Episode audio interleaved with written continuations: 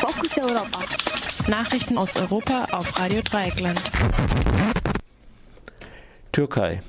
Millionen im Schuhkarton, Polizisten entlassen. Die Großrazzia gegen regierungsnahe Kreise, darunter Söhne von drei Ministern und der Bürgermeister der konservativen Istanbuler Stadtteils Fatih, hat offenbar belastendes Material zutage gefördert. So fand die Polizei im Hause des Direktors des, der Halk Bank 4,5 Millionen Dollar in einem Schuhkarton. Auf einem Foto, das aufge, angeblich während der Razzia im Haus, Privathaus des Sohnes des Innenministers Muammar Güller, Barisch Güller, aufgenommen wurde, war eine Maschine zum Geldzählen zu sehen. Indessen wurden fünf leitende Polizeibeamte in Istanbul, die an der Razzia beteiligt waren, ihre Posten enthoben. In der Türkei wird angenommen, dass die Razzia im Zusammenhang mit einer Konfrontation zwischen Regierungschef Tayyip Erdogan und dem Sektenführer Fethullah Gülen stehen. Gülens Leute sollen die Polizei und Staatsanwaltschaft unterwandert haben Gülen beherrscht auch ein Medienimperium, das Erdogan lange unterstützt hat, sich nun aber gegen ihn wendet. Auf einer Veranstaltung seiner Partei in Konya warnte Erdogan seine Zuhörerinnen vor dunklen Mächten, ohne Gülen beim Namen zu nennen.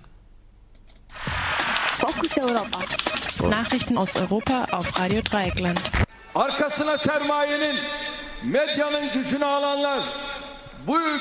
Diejenigen, die hinter sich das Kapital haben, die hinter sich die Macht der Medien haben, können die Stabilität dieses Landes nicht gefährden.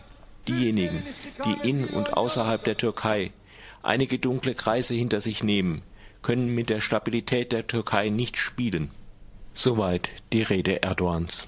Mehr dazu gegen Ende der Sendung. Greenpeace kündigt weitere Proteste in der Arktik an.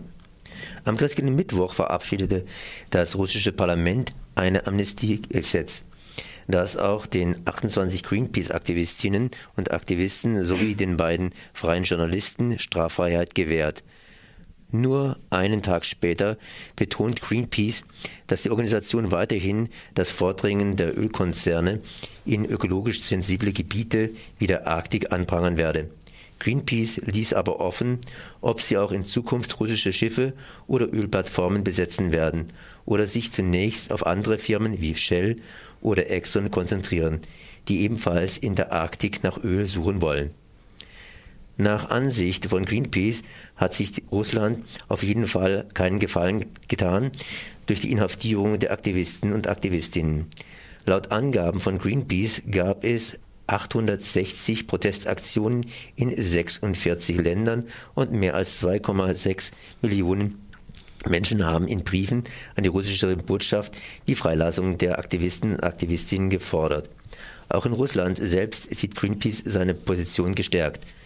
Durch die ganze Aufregung sei das Thema des Arktiköls auch in Russland viel diskutiert worden. Höfliches Nachfragen statt harter Verhandlungen. Die EU-Ratspräsidentschaft hat unter Billigung von Innen- und Justizministern der Union einen Brief nach Washington geschickt, um in höflichem Tonfall schwache Forderungen vorzutragen. Scheinbar haben europäische Regierungschefs keinen großen Bedarf an Aufklärung.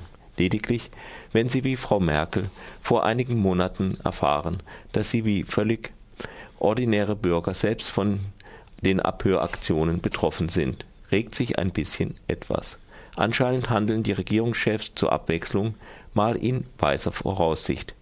Denn wer jetzt mit den US-Spähaktionen, und da erfahren wir, worum die Nachricht geht, hart ins Gericht geht, steht schlecht da, wenn Aktivitäten des eigenen Geheimdienstes an, an das Licht der Öffentlichkeit treten. In einer der etwas konkreteren Forderungen des Schreibens werden die US-Behörden ersucht, in Betracht zu ziehen, ob eine Prüfung der Eingriffe in Grundrechte der EU von EU-Bürgern von Nutzen sein könnte.